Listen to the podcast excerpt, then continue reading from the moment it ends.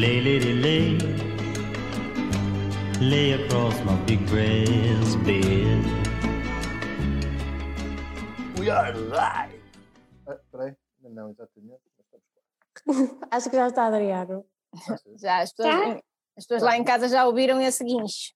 Ah, pois é, olha, Boa. estamos nós. Então, então Tudo agora ok? É falar, não é? Então, Adriana, Olá, o que é que estava Mafalda. combinado? O que é que estava combinado? Olá. Ah, é verdade. A Conchita. Bota a Conchita, Adriana. A nós cantamos. eu queria que- uma música eu acho que- introdutória. Ah, Põe, partilha o ecrã, bota. E nós As cantamos. pessoas estão com muitas saudades de ir à discoteca. Malta lá em casa, antes apresen- Ah. da nossa Ana Marques Pinheiro apresentar a nossa convidada maravilhosa, Mafalda, vamos mostrar-vos um dos nossos, portanto, da nossa playlist. No fundo, isto é um, um, um êxito da música portuguesa que ficou aquém. Partilhá-lo. Perdido no cancioneiro português ficou este tema. E nós recuperamos e prometemos que um dia ainda vamos gravar um videoclipe nós mesmas. In the break of the morning, a boy and a girl met alone, and just as if it was love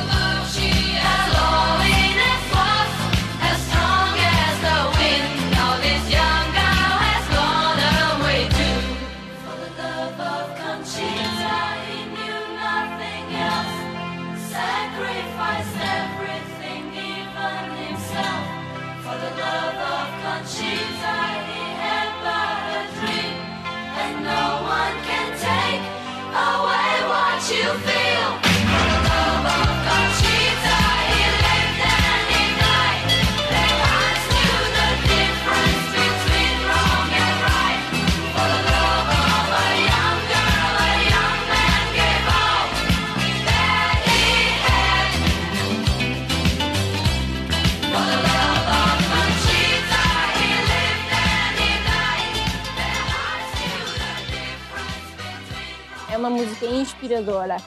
Fala, não sei, fala do amor pela Conchita. Sei. Eh, não sei se é, será que é a concha da praia? Nunca Não pensamos nisso. sei. Ah, Nunca nos debruçamos muito na letra, na o que é que é verdade. Conchita?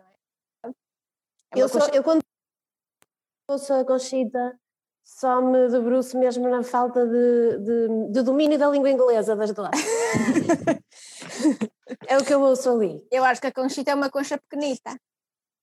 A Conchita lembra-me a vencedora da Eurovisão. Não sei se será essa Ah, mas a Conchita. Conchita Ah, Wurst. Conchita Wurst, é Wurst, podia em alemão ser. é salsicha.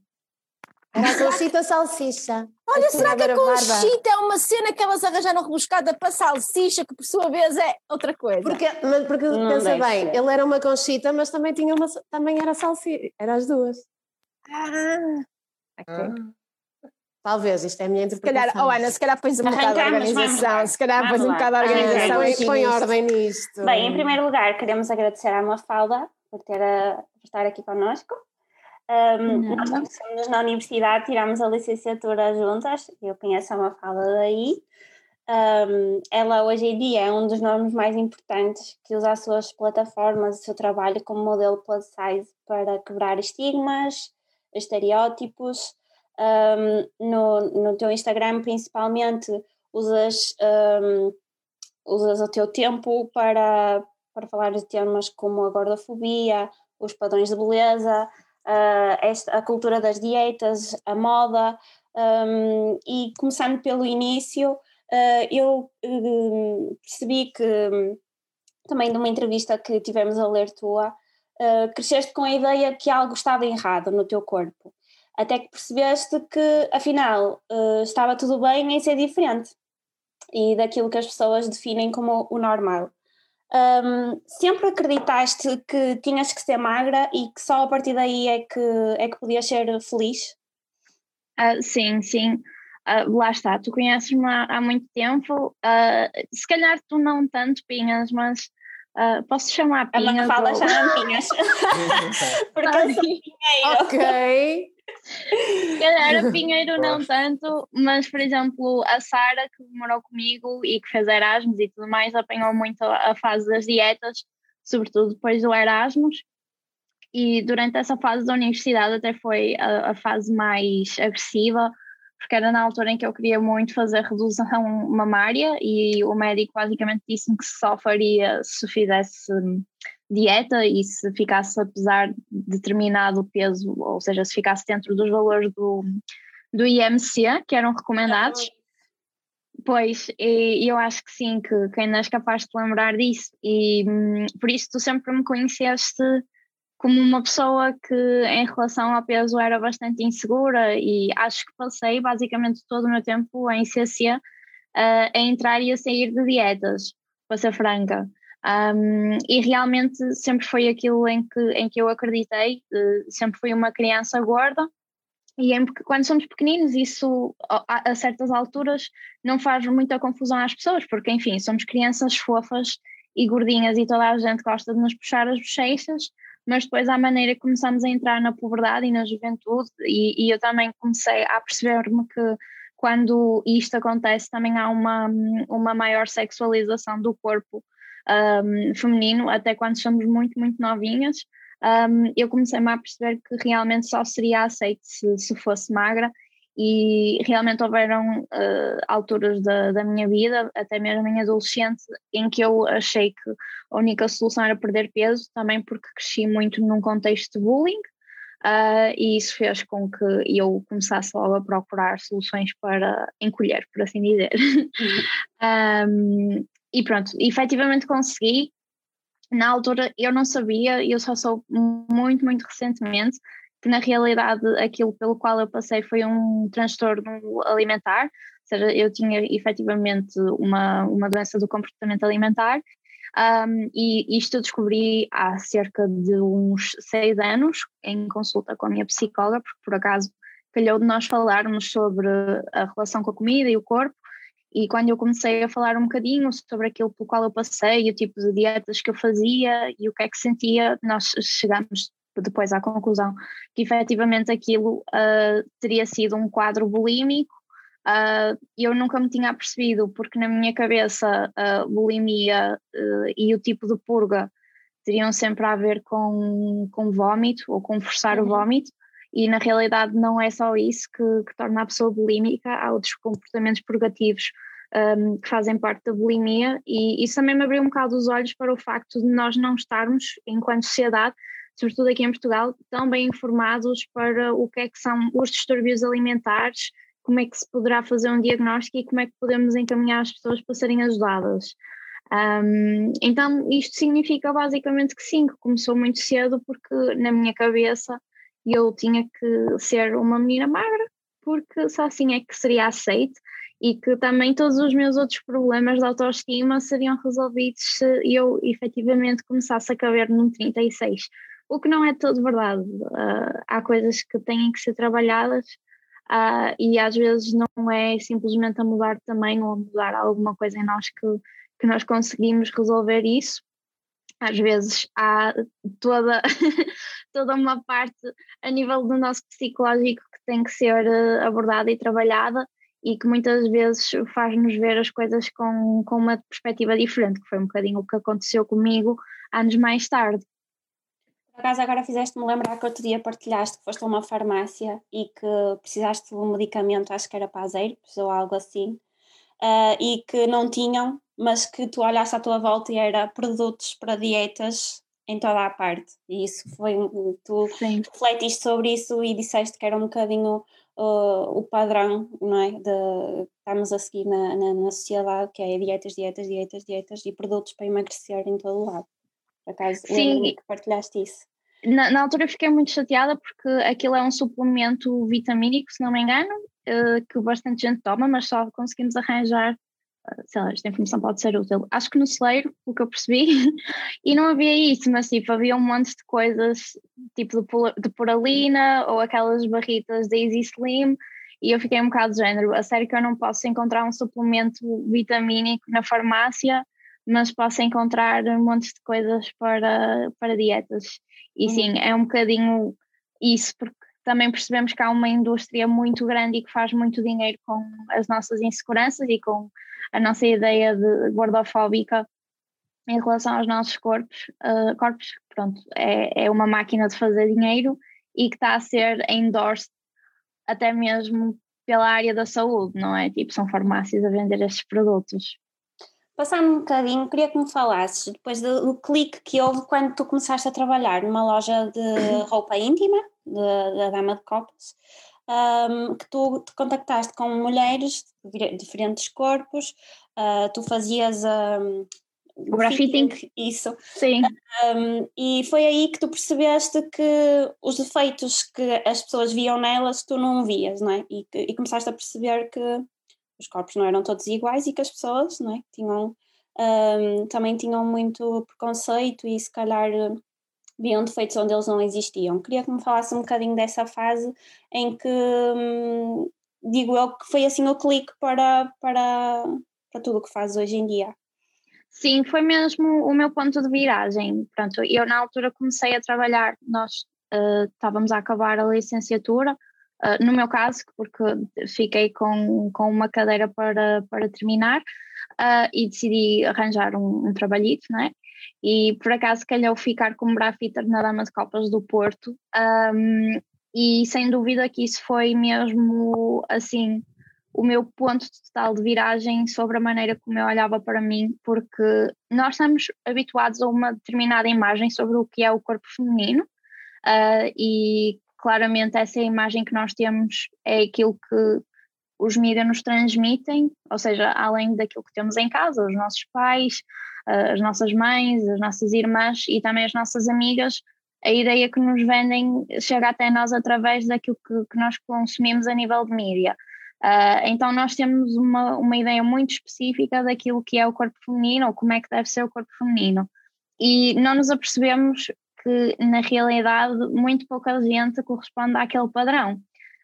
Um, e isso foi o que aconteceu na Dama de Copas, foi eu a perceber-me que eram muito poucas as mulheres que correspondiam a esse padrão que nos é imposto e que ainda assim, apesar de sermos todas muito diferentes, uh, acabamos por ser todas iguais, ou seja, eu via dezenas de maminhas todos os dias uh, e mesmo assim, uh, apesar de elas serem todas diferentes, acabavam por ser simplesmente isso, eram só maminhas e fez com que eu começasse a um, normalizar muito o corpo feminino e as diferenças presentes uh, e, e, que existem em todas nós. E também o facto de eu passar o dia com, com mulheres e depois era engraçado porque, por exemplo, é mesmo muito fácil, porque é uma situação um bocadinho constrangedora ao início, um, e é uma, uma situação que nos deixa muito vulneráveis, porque nós estamos despidas num provador E nós, quando estamos nessa situação, a nossa primeira reação é fazer comentários maldosos sobre o corpo. Muitas vezes até parecia que as pessoas estavam a desculpar pelo corpo que tinham. E eu comecei a ver que realmente esse comportamento uh, corria todas as minhas clientes, ou seja, era muito raro eu apanhar uma cliente que não estivesse disposta a fazer um comentário um bocadinho negativo sobre si mesma, quase em tom de desculpa, do género, ah, esta celulite, ah, esta banhinha aqui. Uh, e eu comecei a perceber que, ok, nós não somos mesmo nada, nada simpáticas para nós mesmas.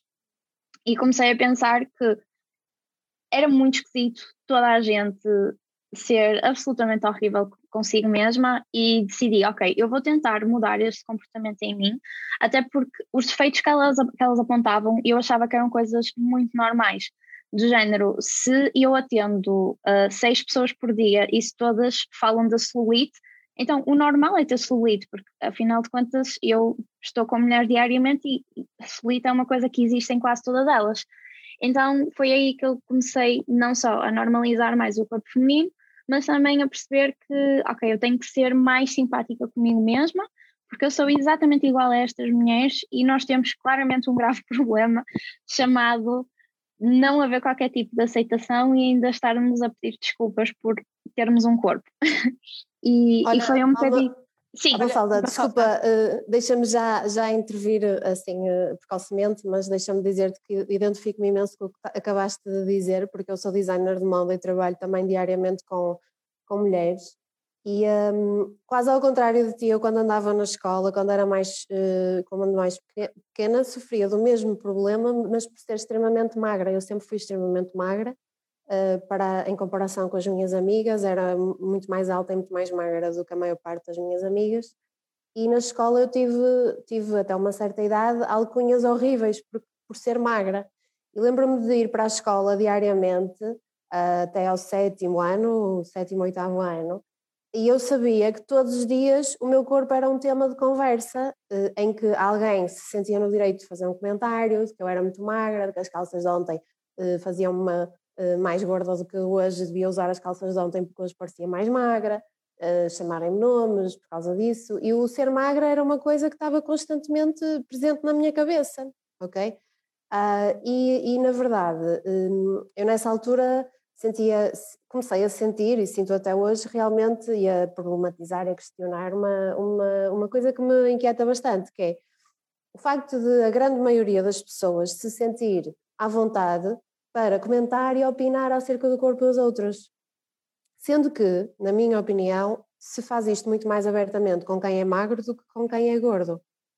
Uh, eu acho que existe um estigma uh, parecido, uh, mas por algum motivo a quem é magra, pá, a mim diziam-me coisas do género, tu não comes, tu passas fome. Pá, isto são comentários absolutamente invasivos, até que sentes que, te estão a quase a tirar a tua dignidade, não é? E, e quase que és tu que ficas embaraçada uh, por, por te estarem a perguntar isso, quando era a pessoa que deveria uh, nem sequer à partida se sentir no direito de, fazer um comentário desses. Mas isto depois aplica-se a várias outras situações, por exemplo, lembro-me quando estava grávida do meu filho, uh, passar mais no fim, um mau bocado, porque toda a gente sentia à vontade para comentar que eu estava muito mais gorda, que eu tinha o peito muito maior, que o meu rabo estava enorme. Lembro-me mais para o fim de, de, de, comentários que amigas minhas faziam, estás com um rabo enorme. Pá, que na, naquela altura eu vivia muito melhor sem estar a pensar nisso, ou sem estar a, ou estar a pensar noutra coisa qualquer. Era absolutamente escusado uh, alguém me ter dirigido a minha atenção para o meu corpo daquela forma que, que não era de todo de todo construtivo. Isto para dizer o que é. Eu, eu, apesar de, a partir de uma certa idade, até ter tido a sorte de todos os dias até havia gente que me dizia que eu era gira e não sei o quê, eu nunca senti muito isso, porque eu estava sempre muito focada, ainda muito lá para trás, nos complexos e no, no, nos defeitos e no e eu não me sentir, não, não aceitar o meu corpo, etc. E posso dizer que só aos 35 anos, tenho 40 agora, Portanto, só aproximadamente 5 anos da minha vida é que eu me sinto mesmo à vontade com o meu corpo, mesmo à vontade em comparação com o que já senti e em comparação com grande parte das pessoas que eu atendo diariamente, uh, que eu sofro de, de, desse, de, dessa tristeza, não é? De todos os dias. Estar com mulheres espetaculares, magníficas, todas muito diferentes umas das outras, mas que entram no provador ou que entram aqui, que se estão a desculpar do corpo que têm, que, me pedem desculpa porque têm o rabo grande, que têm as mamas grandes, que têm as peles aqui, ah, que têm complexos com os braços, querem tapar, querem tapar, ah, às vezes as pessoas querem tapar o corpo todo, porque realmente não Sim. aceitam o corpo que têm.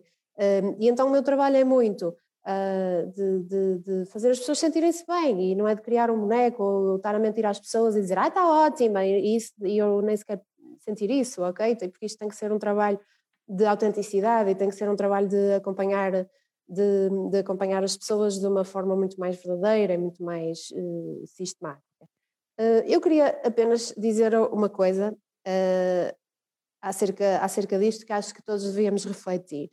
Eh, e porque é uma coisa que eu eh, presencio aqui da mais, por A mais B no meu ateliê, não sei se tu tens a mesma experiência e se tiveste essa experiência na Dama de Copas, que, by the way, é um sítio espetacular para, para. Já levei até clientes minhas lá, antes de lhes fazer a roupa, levei à Dama de Sim. Copas para fazer bra fitting, porque não há nada que altere tanto o corpo de uma mulher e a postura como um bom sutiã, como um sutiã correto e até uma lingerie bonita para a mulher se sentir confiante, ok?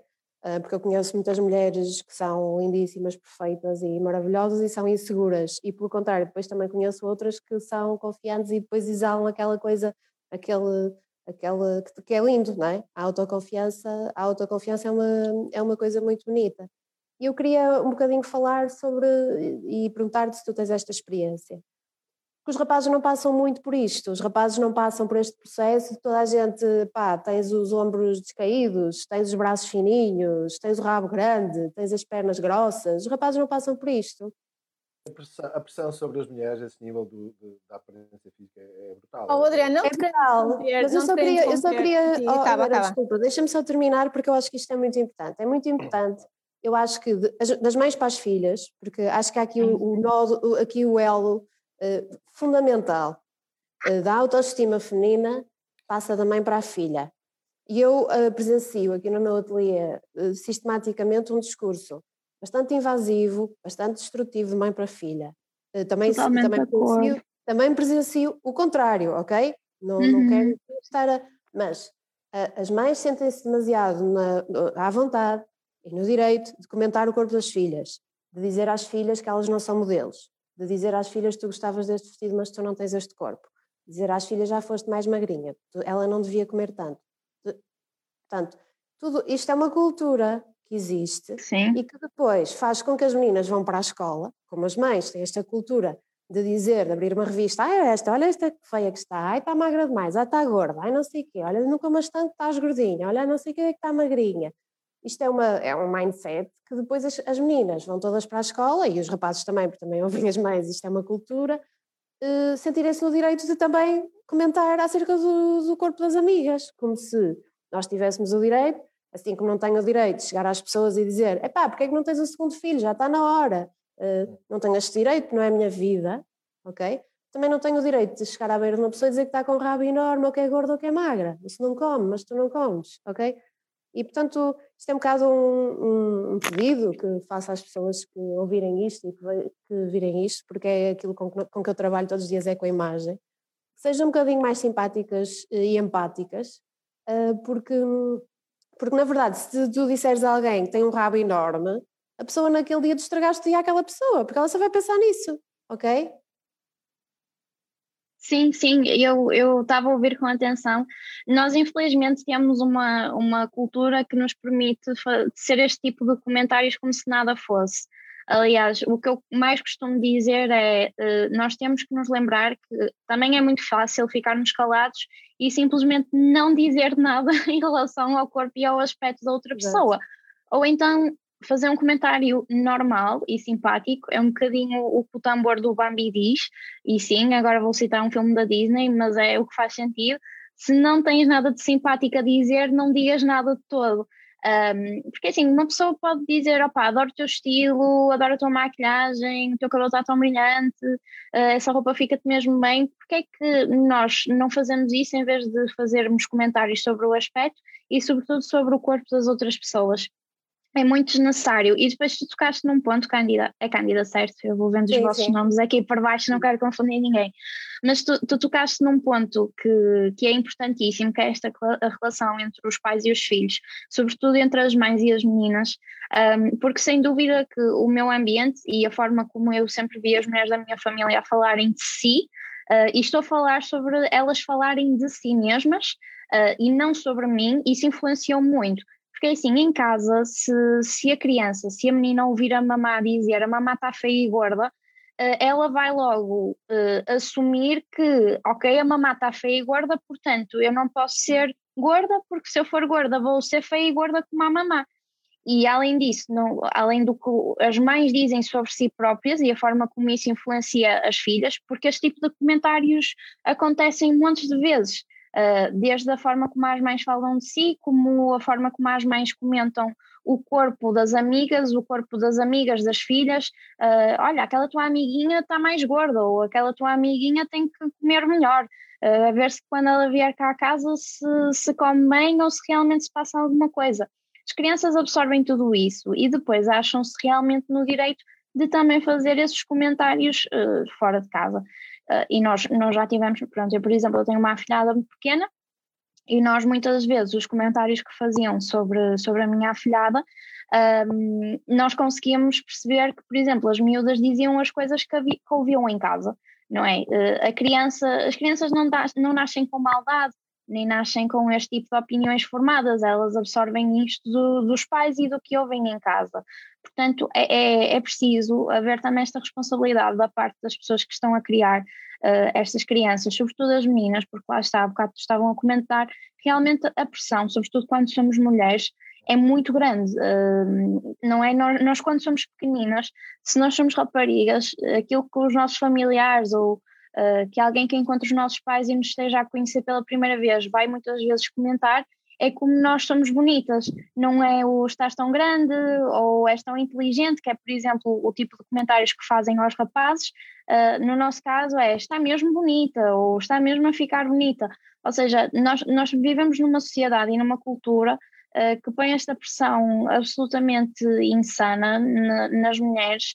Uh, e que realmente nos cria para que nós estejamos constantemente preocupadas com o nosso aspecto e, acima de tudo, para que estejamos constantemente preocupadas em responder a este padrão, a esta meta que colocaram e à qual nós temos que, que corresponder obrigatoriamente, senão somos quase ostracizadas um, socialmente ou somos uh, entendidas e vistas como sendo uh, pessoas diferentes ou quase como se fôssemos um projeto inacabado eu às vezes tenho um bocado de dificuldade em explicar este sentimento, mas, por exemplo, quando eu andava a fazer dietas, eu sentia sempre que era um trabalho em progresso, uh, o que os ingleses chamam de, de WIP, uh, a work in progress.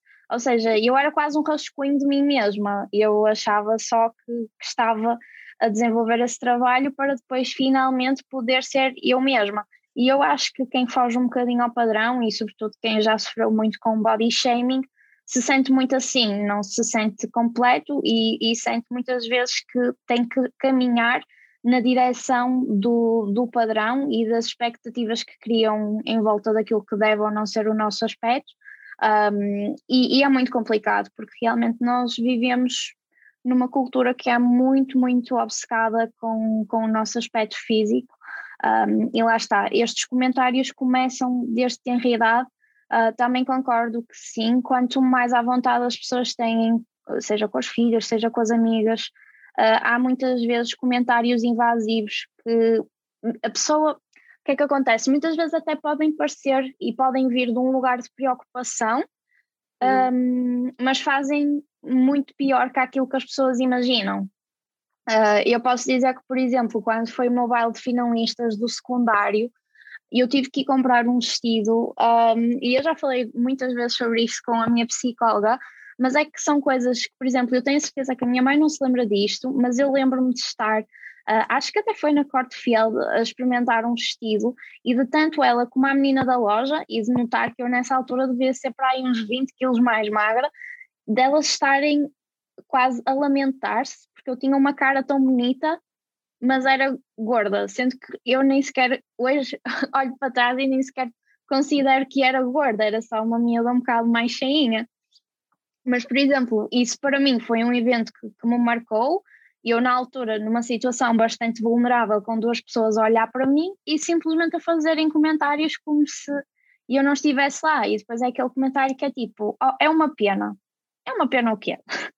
Não é? Dá, dá mesmo vontade de dizer isso. E, por exemplo, enquanto que eu agora tenho a lata de responder, hum, na altura eu estava numa situação claramente mais frágil e pronto, isso afeta a nossa saúde mental, uh, que é muitas vezes o que, o que eu também digo. E ainda na semana passada no Clubhouse tivemos uma conversa sobre guardafobia e tivemos uma pessoa a intervir a dizer que nós temos que levar isto com ligeireza e tom de brincadeira. E foi o que eu lhe disse: tu não sabes de que forma é que esses comentários uh, atingem ou mexem com as pessoas. Enquanto que eu agora, por exemplo, consigo ignorar ou ultrapassar muito bem comentários negativos, apesar de, pronto, enfim, às vezes há situações em que, claro, que mexe connosco, há pessoas que estão em situações de imensa vulnerabilidade um, e basta, lá está, um comentário destes para deixá-los mal durante um, dois dias, uma semana inteira, um mês inteiro. Nós não sabemos o que é que se passa na, na cabeça das pessoas, nem sabemos muitas vezes como é que as coisas que para nós não parecem assim tão problemáticas as vão afetar. Portanto, pá, sem dúvida que o ideal era mesmo nós deixarmos de fazer comentários que ninguém nos, ninguém nos pediu, não é? Porque tu também te lembras das tuas experiências. Uh, quero só desde já dizer que eu acho que qualquer pessoa que comente o corpo de uma mulher grávida tem um ticket direto para o inferno, porque é de género. Pessoal, nós já. Assim, a pessoa está a criar um bebê dentro de si, tem um pequeno alien e ainda tem que levar com este tipo de comentários. Vocês Mas Ah, sabes vá. que eu acho que, olha, É Mafalda, eu por acaso até me consigo lembrar de uma ou duas pessoas que, quando eu estava grávida, são pessoas que me adoram e que não o fizeram por mal, mas por inconsciência, eh, e portanto. eh, não quero que essas pessoas vão para o inferno, Eh, mas queria apenas alertar para isso, porque eu não tinha a noção de que, de que uma mulher grávida estava tão, eh, tão vulnerável eh, na sua autoestima e aos comentários, aos comentários de por, é por inconsciência, não é? Eu, eu acredito Claro. que sim, acredito, quero acreditar que as pessoas não dizem essas coisas por maldade. Claro, Bem, como eh, há desculpa. bocado. Diz, desculpa. Deixa-me só dizer uma coisa, porque eu estou a vos ouvir e estou aqui a. Estou quase a cortar os pulsos, não é? Como se costuma dizer. Ah, não vou cortar, não tenho aqui nada para cortar sequer. Ah, Varinha nem- mágica, a varinha mágica. Ai meu Deus. É uma boa ideia, é uma boa ideia. Já hoje já estive a fazer sopa 8 da manhã, mas não, agora não é o momento, eu já, já fiz a sopa. Não, não Estava-vos faças a ouvir e hum, Mafalda, obrigada por estares cá hoje. És uma, é muito importante tudo aquilo que tu estás a dizer. Hum, eu eu eh, não sei se entre tu e eu quem é que é maior especialista em dietas e suplementos e coisas. Eu sou muito especialista, eu sei muitas coisas sobre esse assunto. Eu nunca fui gorda, hum, mas nunca gostei do meu corpo. Ah, desde adolescente, talvez, nunca gostei do meu corpo, porque também construí uma ideia de que quando alguma coisa corria mal, nomeadamente no campo no campo dos amores, não é? Tinha a ver porque eh, eu não era suficientemente bonita, não era suficientemente bem feita como eram as outras eh, minhas amigas, isso é mentira porque eu sou uma mulher absolutamente bonita e sempre fui absolutamente bonita. Mas há bocado ouvi a Cândida e é um bocado isso, e agradeço-lhe isso porque também foi mais ou menos aos 35 anos, mais ou menos recentemente que eu comecei a achar isso e acho todos os dias. um, que sou um, mesmo quando estou mal da pinha e quando estou mal, nunca, nunca uh, ultimamente acho não ser bonita. Há coisas no meu corpo que eu uh, gostava que fossem diferentes, há formas de eu trabalhar de uma forma saudável, com exercício físico, com outras coisas, com alimentação saudável sem ser uh, tolice, não é? Um, mas não, não o faço, deixei há, deixei há algum tempo, não há muito, mas há algum tempo de o fazer para alguém, eu faço para mim, porque quero sentir-me bem comigo e porque, porque isso é importante e nunca mais, e devo muito isso à Cândida, que fez um trabalho fez um trabalho incrível comigo, ela sabe isso, não foi só remodelar o armário, foi trabalhar a minha, o assumir a minha sensualidade e a mulher que eu sou e devo-lhe muito isso, uh, devo a ela mais do que, do que a outra pessoa qualquer, mas de facto também vivi sempre muito esse estigma e era um bocado aquela ideia, se este tipo não gosta de mim, ou se isto correu mal, é porque eu não sou, ou porque tenho isto aqui. Nós não somos perfeitos, não- nunca vamos ser, a não ser que, um, uh, que trabalhemos muito para isso, e mesmo assim, quando as pessoas trabalham muito para isso, e, e eu conheço muitos exemplos disso, de, de manequins, de atrizes, de, de cantoras, que, que a vida delas, parte do dia delas é trabalhar para o corpo, e mesmo assim há qualquer coisa que, eh, que não gostam, há qualquer coisa que não está bem. Eh, e eu já passei, passei essa fase, e portanto há coisas, não, gosto muito de mim, gosto muito da, da mulher que sou, sem qualquer, sem qualquer tipo de complexo. Há coisas que quero melhorar, mas é para mim. Quero melhorar porque quero ficar, eh, na minha opinião, melhor em determinada coisa que, que me apeteça vestir, ou assim, ou porque quero ficar melhor em determinado contexto, mas para mim e não para ninguém. E estava-vos a ouvir e tem muito a ver com esse, e, e desculpem esta, esta confissão, eu nunca disse isto publicamente, algumas pessoas mais próximas de mim sabem, eu também sofri um, durante dois anos e meio na minha adolescência de sofrer de bulimia, Ah, é uma coisa que, é, ao contrário da anorexia, é uma coisa que consegue passar perfeitamente, não, não, não- nem todo, é muito atento enquanto pai, enquanto mãe, enquanto professor, eh, etc., para se dar conta ok? Ah, porque se tu, tu, a dada altura estás tão obcecada por isso, consegues disfarçar tudo.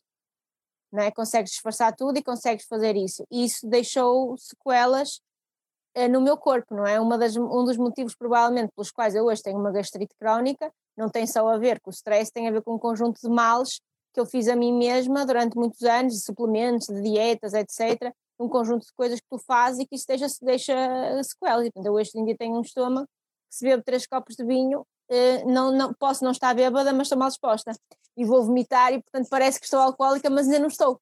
Estava quase. Nem sequer cheguei a estar. E, portanto, isso tem tudo sequelas. E, portanto, é muito difícil detectar. Temos de estar muito atentos aos sinais. Temos de ter muito cuidado com as coisas que dizemos às crianças. De facto, é verdade. Eu tenho uma, uma miúda na minha família, a Débora, que adora comer, que é linda de morrer. Ahm, e às vezes brinco com ela Uh, e digo-lhe assim, tu queres, uh, e, e, brinco com ela, mas evito-lhe dizer-lhe coisas como, olha que se comes mais dessa décima nona fatia de bolo, uh, não vais ficar, porque acho que não é isso, acho que ela vai ter que descobrir isso por ela, uma coisa é alertar olha que isso vai te fazer mal à barriga, ou não é, ou faz-te mal aos dentes, ou não é, qualquer coisa desse género, outra coisa é dizer, olha que engordas. Um, tem uma coisa diferente, tem um efeito diferente, e acho que sem dúvida tem muito a ver com as mães. nós somos... e essa é uma forma de amor muito, muito profunda. Nós somos o reflexo das nossas mães e libertar-nos disso é uma coisa muito dolorosa. E, portanto, se as nossas mães são uh, cheias de autoestima, ginasticadas, etc., nós podemos carregar esse síndrome ou querer imitar ou então fazer por oposição. Se é o contrário, Uh, se elas se, se, desleixam, mas mesmo assim se consideram isso, feias e gordas, e se acham que os males das vidas delas têm a ver com o facto de se terem desleixado. Porque quando uma pessoa se desleixa ou se deixa de preocupar ou etc., não tem só a ver com, com o aspecto que vai ficar e, e com as consequências que isso tem, que nunca é por isso. Tem a ver com o processo que levou a isso, não é? Quando uma pessoa se leva a uma coisa, é a pessoa, quando a pessoa leva se esquece de si, isso tem outro tipo de consequências e nós absorvemos tudo isso, e portanto eu há bocado estava a ouvir, porque a mãe é feia e gorda, e isso é uma coisa que mexe connosco, e depois se há alguma coisa nos nossos progenitores com o qual nós não nos revemos, se nós não queremos ir por aquele caminho, nós vamos sempre achar que a solução é não sermos feias e gordas. E eu tenho sempre esta pergunta, o que é que é ser feio? O que é que é, o que é, que é ser feio, não é? Eu hoje acho, mesmo nos meus dias mais de depressão branca, como diz a Andrew Epper no Breakfast at Tiffany's, eu acho que sou linda, não é? Portanto, eu tenho que achar isso, não é? E, e, mesmo agora no confinamento, que está neste segundo confinamento, que está a ser dolorosíssimo, eu todos os dias me levanto e arranjo-me como se fosse uma bem é verdade, como se fosse uma capa da Vogue, porque, porque acho que mereço. Uh, e, e, acho que mereço. E esse é um exercício difícil e muito doloroso, porque tem a ver com dizer uh, eu não vou ali. Um, aquela, há bocado estava, estava a passar ali uma frase que é eu não vou a lado nenhum o que é que é a aceitação? O que é que é a autoconfiança? É dizer eu vou e toda a gente me vai adorar. Não, a aceitação é dizer pá, eu vou e se não gostarem que se foda, desculpem. é, não é mesmo isso. Não é, não é, não, não, não estava, estava calada, estava aqui há um, 38 minutos sem dizer um palavrão. Uh, não é eu vou e que se foda. E portanto essa é uma atitude, essa é uma atitude diferente. Ah, evidentemente, todos nós temos momentos piores, momentos melhores, nós não somos perfeitos. E eu detesto aquelas pessoas que estão sempre bem e que esperam que os outros estejam sempre bem. Essas pessoas não são egoístas. Ah, porque quando elas depois têm problemas, toda a gente tem que lhes dar atenção. Mas quando os outros estão mal, pá, que raio de coisa que aquela pessoa está tá mal, que desagradável agora, vou ter que lhe dar atenção. Isso é uma forma de egoísmo muito vil, não é? Uma forma de egoísmo vil. E portanto agradeço muito que estás aqui, é? porque estou-me a rever em tantas coisas que tu estás a dizer. Ahm, eu tenho desenvolvido uma ideia, eu, a Cândida e mais um, um conjunto de pessoas, ah, temos feito isto neste podcast, tem a ver com isto, desculpa Adriano, o que é que é o empoderamento feminino? E o empoderamento feminino também tem a ver com isto, é todas nós somos mulheres bonitas, e ser bonito não corresponde a um padrão, ser bonito quer dizer não te esqueças de ti. Tu- o, o mais importante é não te desleixares, não te esqueceres de ti, não é seres obcecado com um padrão, é, é, é não te esqueceres de ti. Eh, e, e nós temos trabalhado, eh, falado sobre isso e o que é que nós poderíamos fazer em relação, o que é que nós temos que fazer mais em relação ao empoderamento feminino, porque isso é preciso fazer, porque há muitas mulheres a serem massacradas por, eh, de muitas formas. A, a, as mulheres continua a ser atroz. A pressão. Nós vamos a uma, estamos a lembrar, vamos a uma festa de Natal de uma, de uma empresa, opá, e os gajos podem ir de qualquer maneira, desde que tenham uma camisa branca e umas calças e etc. Pá, uma tipa, se não vai eh, como se fosse. ahm, eh, parece que não se, não se preparou, não é? Toda a gente tem a expectativa de que ela tem que ir de uma determinada maneira, mas ela pode não lhe apetecer, ou pode ter outro padrão, etc. Tudo isso está completamente espelhado na sociedade. Isso é altamente perigoso, nós depois, em vez de estarmos a, a- a construir pessoas que são resolvidas interiormente, estamos a- apenas a projetar pessoas que querem ser eh, exteriormente resolvidas e que depois no interior são uma merda. Ah, são cheias de mágoas e cheias de, cheias de coisas. Tu há bocado disseste abertamente vou à minha psicóloga, eu também digo abertamente vou à minha terapeuta e só em nota final, se toda a gente fizesse terapia um pouco, o mundo era um lugar muito mais agradável, porque as pessoas têm muitos complexos e acham que ser, terapia, psicólogos, isso é coisa de malucos. Não, malta. Não. O que vocês não podem fazer é deixar as outras pessoas malucas com as merdas que estão na vossa cabeça por resolver. Portanto, façam terapia, vão lá, façam o que quiserem. Mas às vezes não resolve as ferramentas que vocês acham que têm. Até porque muita gente está na terapia por causa das pessoas que não foram à terapia. É isso. E portanto, obrigada por estares Helena. aqui. Obrigada eu e obrigada por partilhares uma coisa tão dolorosa, porque é assim, eu até me esqueci de, de de lançar um alerta aqui a falar sobre distúrbios alimentares, porque sei que não é um tema que, que seja fácil e às vezes pode ser um bocadinho, pode ser um, um, um bocadinho triggering para algumas pessoas que apanham a conversa a meio, mas hum, é como tu disseste, eh, temos que estar atentos e lá está, tá- nós somos quantos aqui no, no chat 5 e Uhum. pelo menos duas pessoas aqui já falaram que passaram por uma situação de distúrbios de comportamento alimentar um, e, e realmente é, é esta a realidade. Há muita gente que, que passa, que passa por isso. Um, em relação à aceitação, o que é que é ser bonito, o que é que é ser feio, um, eu também eu concordo contigo e para mim, por exemplo, a aceitação é também um processo de aceitar o incerto.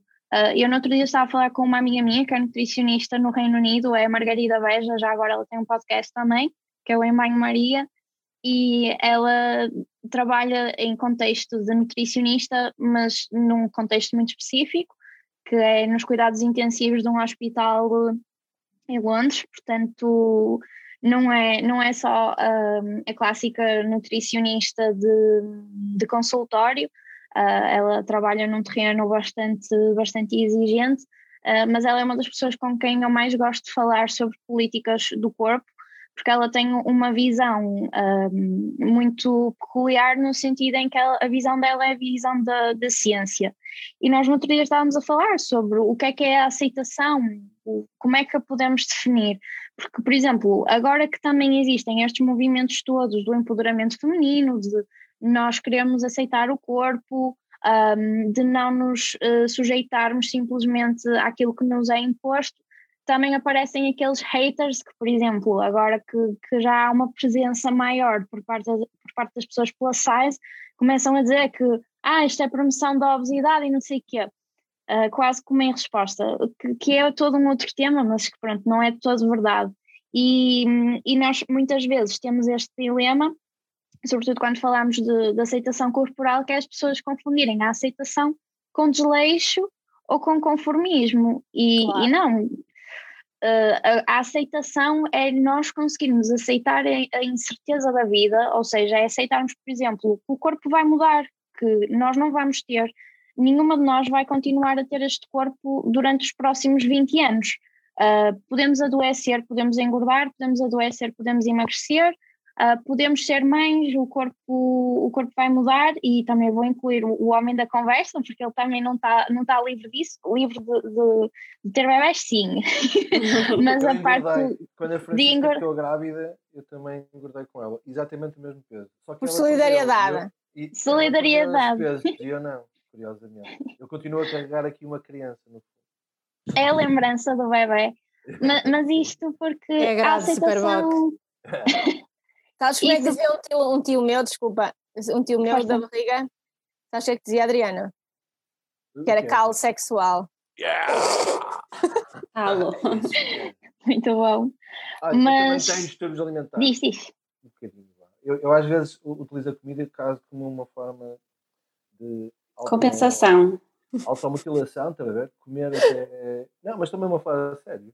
Às vezes uma pessoa está de tal forma a necessitar de algum tipo de. Conforto? Mas é uma coisa estranha, porque é, é quase comer até, até uma pessoa se sentir mal. E normalmente isso acontece quando eu não estou bem, estás a ver? É uma cena muito estranha. É binging, isso chama-se binging. Uma coisa é uh, comer por, por, como é que eles dizem? Emotional eating. Uma coisa é emotional eating, outra coisa é binge. Mas isso é uma conversa muito interessante e, pronto, por exemplo, para, para esse tipo de conversa, se calhar tem que ser mesmo alguém da área da nutrição e também da, da parte da, da psicologia. Uh, mas, por exemplo, é muito normal e, sobretudo, em contexto de pandemia, tem-se falado muito sobre emotional eating, um, que, é, que são pessoas, atenção, tanto dá para um lado como para o outro, porque há pessoas que têm tendência a comer quando estão ansiosas ou quando estão a passar por um processo emocional mais difícil e há quem faça o oposto. Uh, o binge eating, uh, isso sim é um distúrbio alimentar, mas é uma perda total de controlo Uh, ou seja, a pessoa já nem quer comer quase e continua a comer, ou seja, é mesmo um distúrbio do, do comportamento alimentar. Mas uh, atualmente, em contexto de pandemia, tem-se falado muito sobre emotional eating, né? sobre, sobre lá está, consumirmos alimentos para reconfortar ou por stress, simplesmente.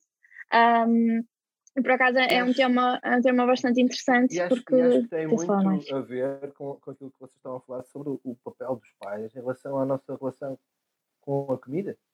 Eh, tipo, come o prato todo até ao fim, tipo, estás magrinho, né? Eu, eu não sei porquê, mas de repente uma pessoa tem que comer tudo e mais alguma coisa para, para, para- e só assim é que estamos a comer de uma forma saudável. Tipo, já não há noção das quantidades, já não há, tipo, tudo que vai para o prato obrigatoriamente tem que ser comido, temos que rapar o prato. Eu não percebo essa história também.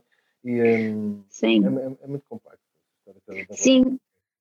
Há vários nutricionistas que falam sobre isso, sobretudo na parte da nutrição durante a infância, e, e lá está, foi um bocadinho aquilo que eu falei há bocado. Quando nós somos pequeninos e somos gordinhos, toda a gente está chateada. E em Portugal eu também acho que isso é um bocadinho cultural, porque, por exemplo, os nossos avós, muitas vezes, essa insistência no deixa o prato limpo, estamos a falar de pessoas que, pelo menos falo do meu lado da família, foram pessoas que, por exemplo, viveram em situações de pobreza antes do, do 25 de Abril. Então, pronto, agora que nós temos a possibilidade de ter um prato cheio de comida, querem certificar que comemos tudo. Mas existe também, e atualmente, e, e- e pessoas que têm filhos ne- nesta altura, e que já felizmente muitas vezes não, não passaram por isso, há, há esta insistência de obrigar a criança a comer, ah, e, e é muito parvo porque lá está, as crianças comem muito intuitivamente, o bebê chora quando tem fome, e a mãe dá a mama, e quando o bebê está cheio, o bebê para. Um, ou seja, mesmo isto são coisas que nós vamos incutindo às crianças. E é, é muito engraçado, porque, por exemplo, eu sempre fui habituada, como quase toda a gente que é portuguesa e, e foi criada por pais e avós portugueses, a comer tudo e a não deixar nada no prato e a comer até aquilo que eu não gostava de comer. E depois, por exemplo, à medida que eu fui crescendo e me fui tornando uma adolescente e, e o meu corpo era maior que aquilo que os meus pais queriam, começou a acontecer o oposto, que era o ok, já comeste mais, ou não comas tudo, ia, ia puxar o prato. Ou seja, mesmo esta iniciação da criança com a alimentação, é preciso ter-se muito cuidado com o tipo de comportamentos que, que são tidos, porque realmente, lá está, além desta, daquilo que temos estado a falar, ou seja, relacionamento com, com a mãe, com o pai, com os comentários que são feitos, também este relacionamento com a comida é, é muito importante. E, E acho que eh, eh, na- na juventude eh, é- é muito determinante eh, para o futuro a relação que nós vamos ter com a comida. Portanto, se nós tivermos bons hábitos e se respeitarem aquilo que é a nossa necessidade de comer, não é? Não Claro. forçarem a comer mais ou tirar também, não é? Claro. E também os prémios, não associar o doce ou o chocolate ah, a um prémio de género, ok, vai- fizeste isto, vais ter uma recompensa. Yeah, comeste Ah, a sopa toda, comeste um prato enorme de vitela e ainda te vou dar um croissant de chocolate. Epá! De prémio! Porque isso também vai fazer com que haja uma, uma associação quase moral à comida e nós temos muito esse problema, porque, por exemplo, nós referimos-nos aos chocolates e, e, e aos doces que, por exemplo, fazem parte também da nossa vida e nós vamos sempre consumi-los. Lá está, acho que aqui a questão é, é que tem que haver um equilíbrio, mas por causa destas associações que nós criamos, nós depois damos um cunho moral à comida. É por isso que nós chamamos a, a essas coisas asneiras, ou gordices, ou cheat meals, ou recompensas, porque nós tornamos em alimentos quase que proibidos. Um, e isso, em contextos de restrição alimentar, é o maior erro de sempre, porque o que é proibido é o mais apetecido. Então, se nós tratarmos esses alimentos com, com essa estranheza, uh, eles vão ser sempre muito mais desejados. E para quem, e, e, aliás, acho que qualquer pessoa que esteja a ouvir isto, que, que fez dietas, sabe que enquanto se está num processo de dieta, se for preciso, nós passamos o dia todo a pensar em comida e a pensar em comida que nós não podemos comer porque são porcarias ou, ou são asneiras. Um, e isso, por acaso, foi uma coisa que me aconteceu quando eu estava, porque muita gente não fala nisto, mas é preciso fazer uma recuperação das dietas a nível alimentar. Da, da, mesma maneira que nós entramos numa dieta e quando entramos na dieta nós estamos a, a, a, ter uma educação, entre aspas, alimentar para deixar de comer certas coisas e para ter determinados hábitos, quando nós queremos rebobinar e, e queremos voltar a ter uma relação mais saudável com a comida, um, também temos que fazer uma reeducação alimentar. E, por exemplo, para mim foi começar ou voltar a comer intuitivamente um, portanto, esta alimentação intuitiva, ouvir o meu corpo, quando é que eu tenho fome, uh, parar, por exemplo, com aqueles padrões das dietas do tenho que comer 3 em 3 horas, tenho que obrigar o corpo a aceitar a comida mesmo que não me apeteça, uh, só posso comer determinados uh, alimentos deste, destes grupos alimentares. E até coisas um bocadinho mais estranhas, por exemplo, eu tive que perder o medo de comer hidratos de carbono, porque eles foram tão demonizados que era-me impossível eu comer pão ou massa ou ir jantar fora com as minhas amigas e, e, comer, sei lá, um prato de massa ou uma francinha sem me sentir culpada. E, e, são coisas, lá está, que nós fazemos no nosso âmbito social e que devem ser normais, porque a, a comida também é cultural e também é social.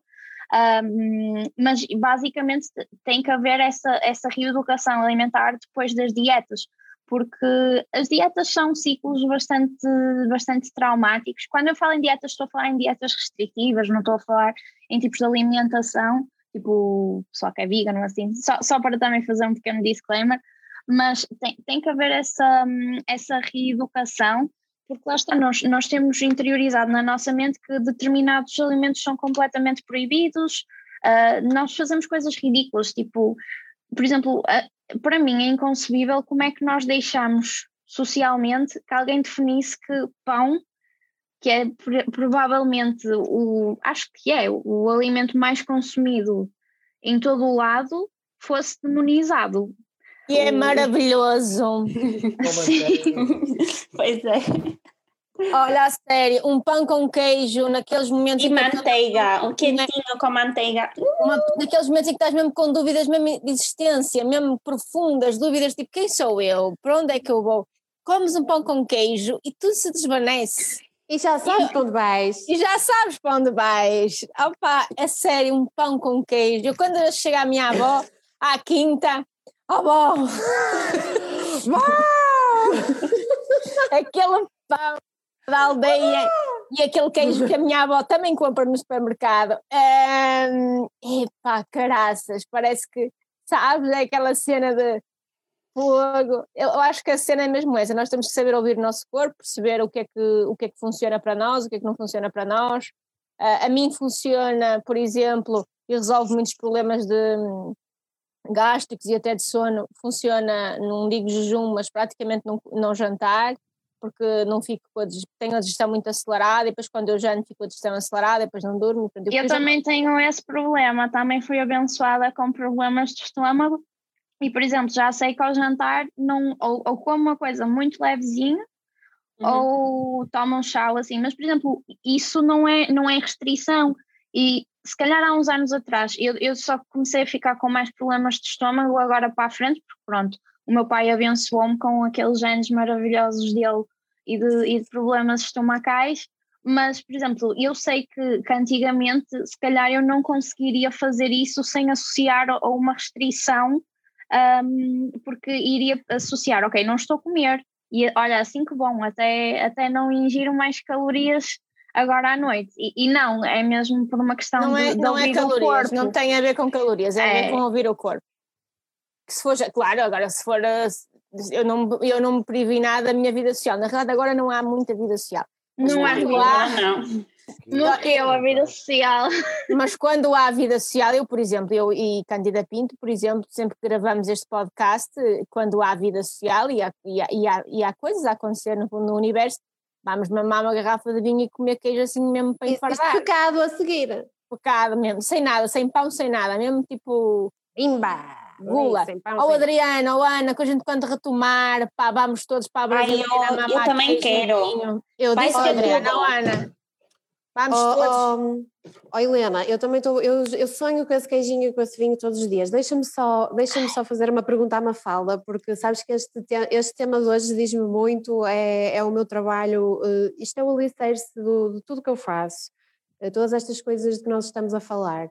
E acho que eh, pela conversa que nós estamos a ter, e obrigada Mafalda por seres uma pessoa eh, com, tem associado a um projeto com muito seguimento no Instagram, muita informação, tu és uma pessoa muito informada, até politizada acerca disso, que eu agradeço-te por isso. Uh, portanto, não se trata só de uma pessoa que, que, mostra o corpo e que se coloca em vários contextos e que tem imaginação e criatividade para, para criar um mood, ou seja, tu és uma pessoa que estás mesmo informada acerca da comunidade que tu representas e e, e em que estás a intervir. Eh, já acompanho o teu, o teu projeto há imenso tempo, há anos que já, que já conhecia, eh, e dou muitos parabéns pelo, pelo trabalho que tu fazes.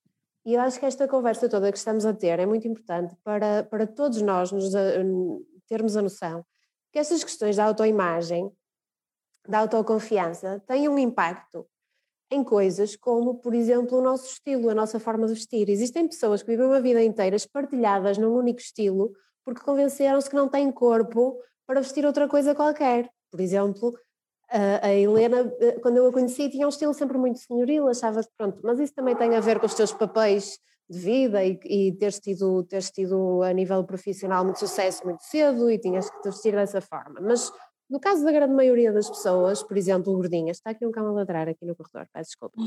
Um, as pessoas convencem-se muitas vezes de que só aquele estilo é que lhes fica bem, passam uma vida inteira espartilhadas nesse, nesse, nesse estilo. E não só eh, devido a, a, questões de peso, mas devido a questões de altura e às vezes até escolhas erradas. Por exemplo, em Portugal existe muito aquela coisa de que o homem baixo tem que usar um blusão, em vez de que é completamente ao contrário. Eu acho que um homem com sobretudo mais comprido dá um ar muito mais longilíneo, por exemplo, um mero exemplo, pronto.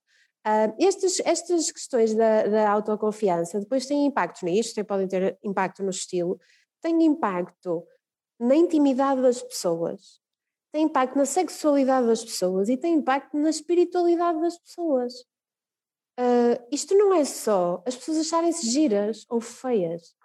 Isto vai muito mais além disso. Isto vai uh, ao ponto de haver pessoas que não se expressam sexualmente, que não se sentem livres sexualmente, porque estão eh, estão confinadas dentro do próprio corpo e dentro da própria mente. Portanto, é muito importante nós termos um discurso muito mais simpático com os outros, muito mais relaxado relativamente a estas coisas. Nós relaxarmos mesmo. E eu aqui até te queria fazer uma pergunta, porque tu estás muito, muito nas redes sociais e eu tenho uma opinião um bocadinho uh, vincada acerca disto. É a minha opinião, ok? Isto não é o certo ou errado, mas é o que eu sinto e é o que, e é o que me parece. Eu, eu, eu sinto muito no discurso da, das figuras públicas hoje em dia, uh, quando se fala de empoderamento, quando se fala de autoimagem, uh, muito este discurso, e não sei se tu, se tu uh, concordas. Discurso de, pá, eu tenho que me sentir bem comigo, eu tenho que me aceitar, eu tenho que me achar bonita e por isso eu tenho que pôr no Instagram uma foto, tanto ponho toda jeitosa, como também ponho a acordar, quando não estou tão gira. E o empoderamento, neste momento, tu ouves o discurso do empoderamento e da autoimagem sempre a passar pela questão das redes sociais. Um, e a minha pergunta é: o que é que o empoderamento tem a ver com as redes sociais? O que é que eu achar-me bonita tem a ver com as redes sociais? Uh, Porquê que eu, para me sentir bem, tenho que pôr uma foto do dia em que me estou a sentir bem? E porquê que também quando nem estou bem até ponho para também mostrar que afinal até estou bem?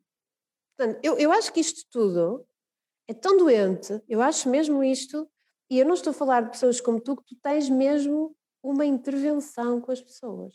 Tu tens um papel aqui muito bem pensado, muito bem direcionado, claramente no teu projeto existe essa intencionalidade.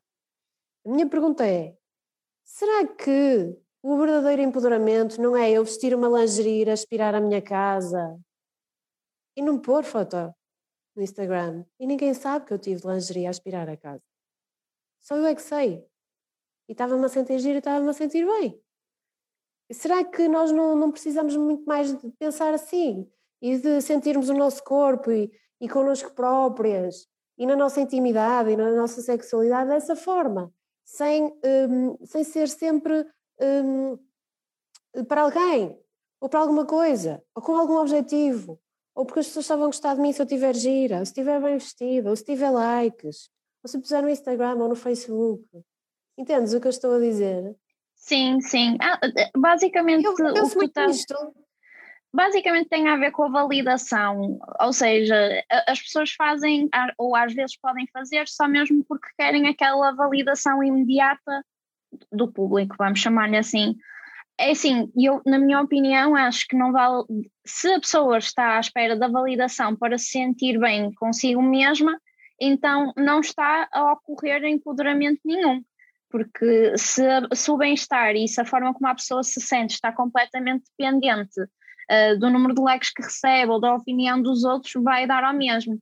Ou seja, sim, no fundo, eu concordo com o que tu estás a dizer, que faz muito mais sentido é avaliarmos isso pessoalmente, como é que nós nos sentimos individualmente, não, não à frente de, de alguém ou até mesmo de um público, sendo que o público estou a falar das pessoas que interagem connosco nas redes sociais, um, porque senão de nada vale uma pessoa que só se sente empoderada ou que só se sente bem quando recebe esse tipo de atenção, um, basicamente está a sentir-se uh, confiante e está a sentir-se empoderada porque tem a validação dos outros e acima de tudo nós precisamos é da nossa própria validação e precisamos é de nos sentirmos bem na nossa pele e connosco mesmos.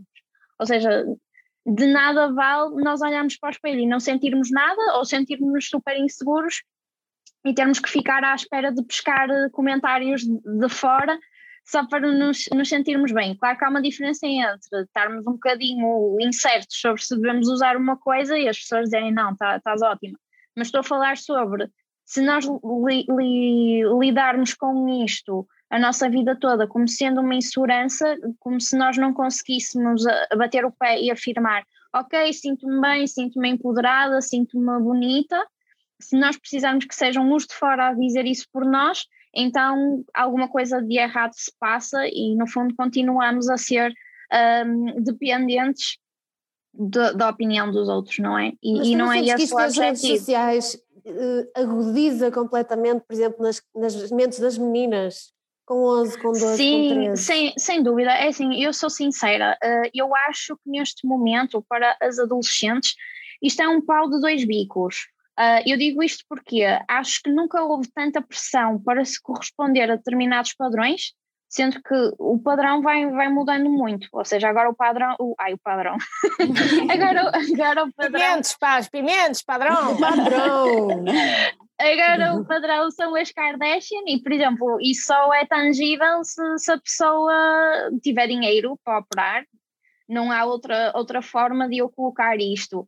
Uh, ou seja, já estamos a falar de um padrão de beleza que, que só é acessível se a pessoa tiver efetivamente muito dinheiro e acesso a um bom cirurgião.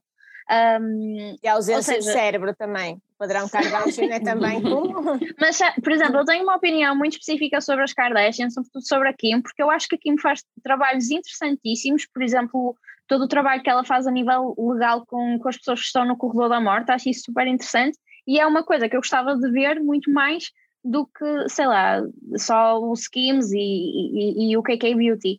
Ah, acho que é mesmo uma pena, porque não acho que elas sejam burras, acho é que elas canalizam a energia para coisas que, pronto, já, se calhar já, já não, não deveriam receber tanta energia. Agora toda a gente sabe que eu sou que eu sou uh, uh, fã do Keeping Up with the Kardashians e nem sequer é, é guilty pleasure. Um, Pai, eu gosto isto- imenso da Jennifer Lopez. É a minha, é o meu guilty pleasures. Acho Gosta que a você.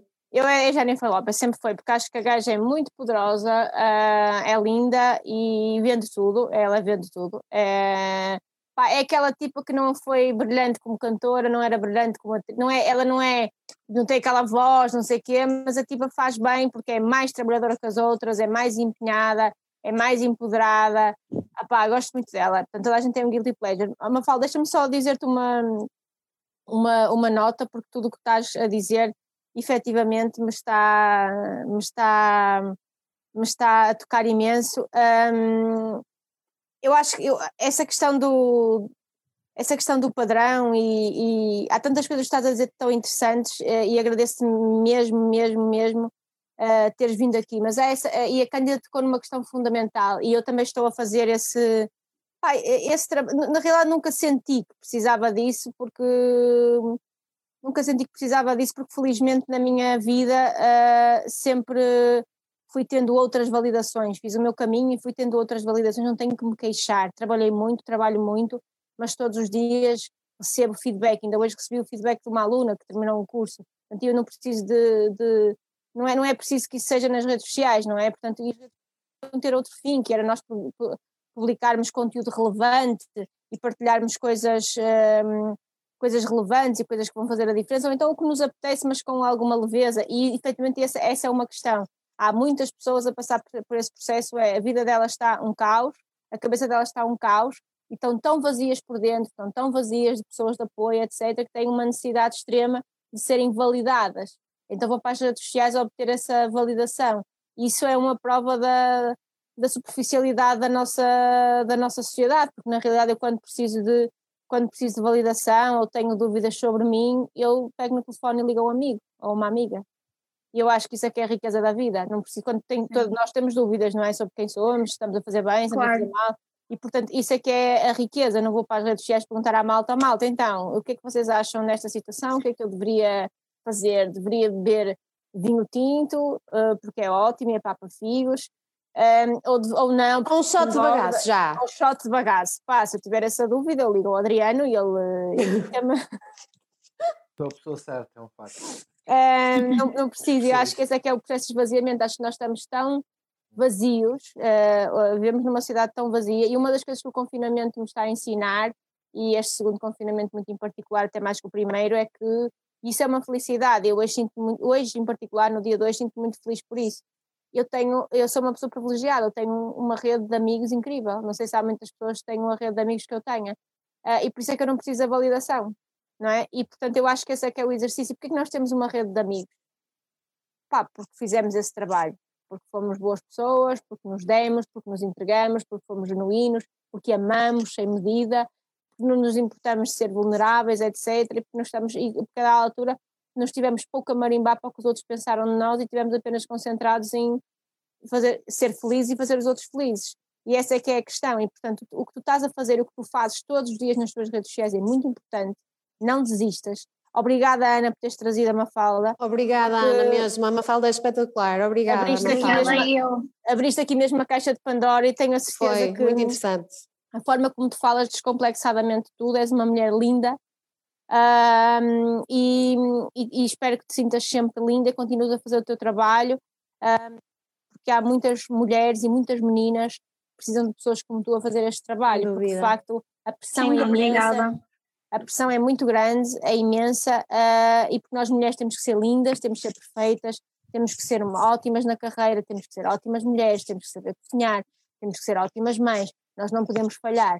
Nós desde pequenas que somos educadas para sermos perfeitas, e puta que pariu, nós não somos perfeitas. De todo. Obrigada. Eu, eu só para concluir o raciocínio da bocado, eu ia dizer que lá está, a parte boa é também, pronto, não, eu, não me, eu nem sequer me considero influencer, lá está, é como a minha bio do Instagram diz, I'm just a fat bitch trying to make a point. Um, mas a parte boa é, e foi isso que também me ajudou muito, foi encontrar mulheres com as quais eu me identificava e que elas próprias me ajudaram muito a encontrar este, este caminho do autorreconhecimento, acima de tudo, e também da, da autoconfiança. Uh, por isso, olha, agradeço-vos imenso o convite e por me darem uma, uma razão para pôr maquilhagem e um batonzinho e pentear o cabelo também. Não, mas sem dúvida que essa parte da validação, uh, neste momento nós temos que ter cuidado, que é para não acharmos que quem nós somos uh, está dependente daquilo que, sei lá, 50 mil estranhos pensam na internet. Um, nós somos a nossa pessoa e, e somos aquilo que, que somos para os outros e para quem nos é próximo.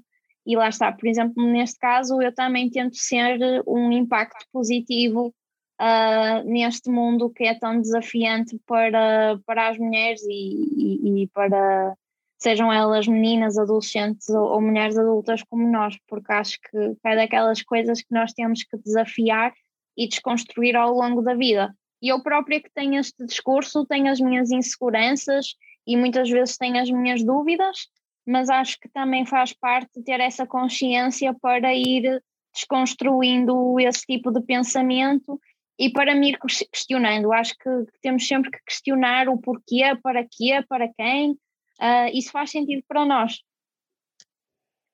Isto agora foi muito filosófico, não sei se fez assim sentido ou se parecia tipo, tipo Platão é. numa caverna. Foto! Vamos tirar uma foto a todos. Vamos. Esperem aí, deixem-me pôr. Ai, vamos pôr linda! Vamos pôr gira! A luz está aqui. Eu queria agradecer à Rita, que está aqui, foi ela que me prestou a ring light. E a Rita faz anos hoje. Ah, parabéns, Rita! Parabéns, Rita! Obrigada por nos emprestares o teu querido tio. Ela emprestou esta Olha, linda. giro, olha ele a cantar as doces agora. For the love of Conchita.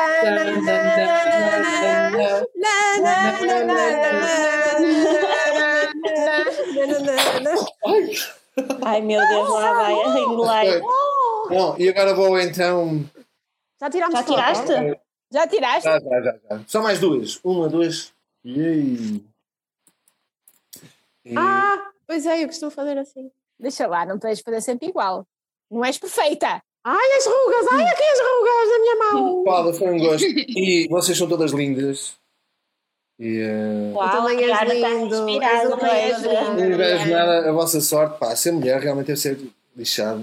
Toda a gente. É é maravilhoso, pessoal. pá. Mas é maravilhoso, pá. Pimba, Eu gosto das mulheres. Pimba. Não tenho que ir de calças de gangue e camisa branca a uma festa, pá. Posso variar. Sabe o que é isto? É corações. As mulheres vareiam, as mulheres vareiam. Foi a Rita que me ensinou. Como é que é? Ela gosta, ela gosta de K-pop. Now United. Conheces Now United? Não, as cenas que Ah, pois, vocês conheço, sabem. conheço. A minha, a minha afilhada também gosta deles. Já mandou vir uma camisola do AliExpress que, que, se- que veio e claramente não parecia nada a foto do AliExpress. Parece uma pequena almofada. O bolo, o bolo de aniversário da Rita hoje é dos Now United. Muito bem. Malta, espetacular. Obrigada, Obrigada. Mafalda. Obrigada, Ana. Obrigada, Obrigada Carla. por Obrigada. Beijinhos. Beijinhos. Tchauzinhas.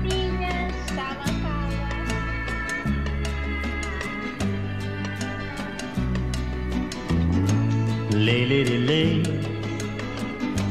Lay across my big brass bed.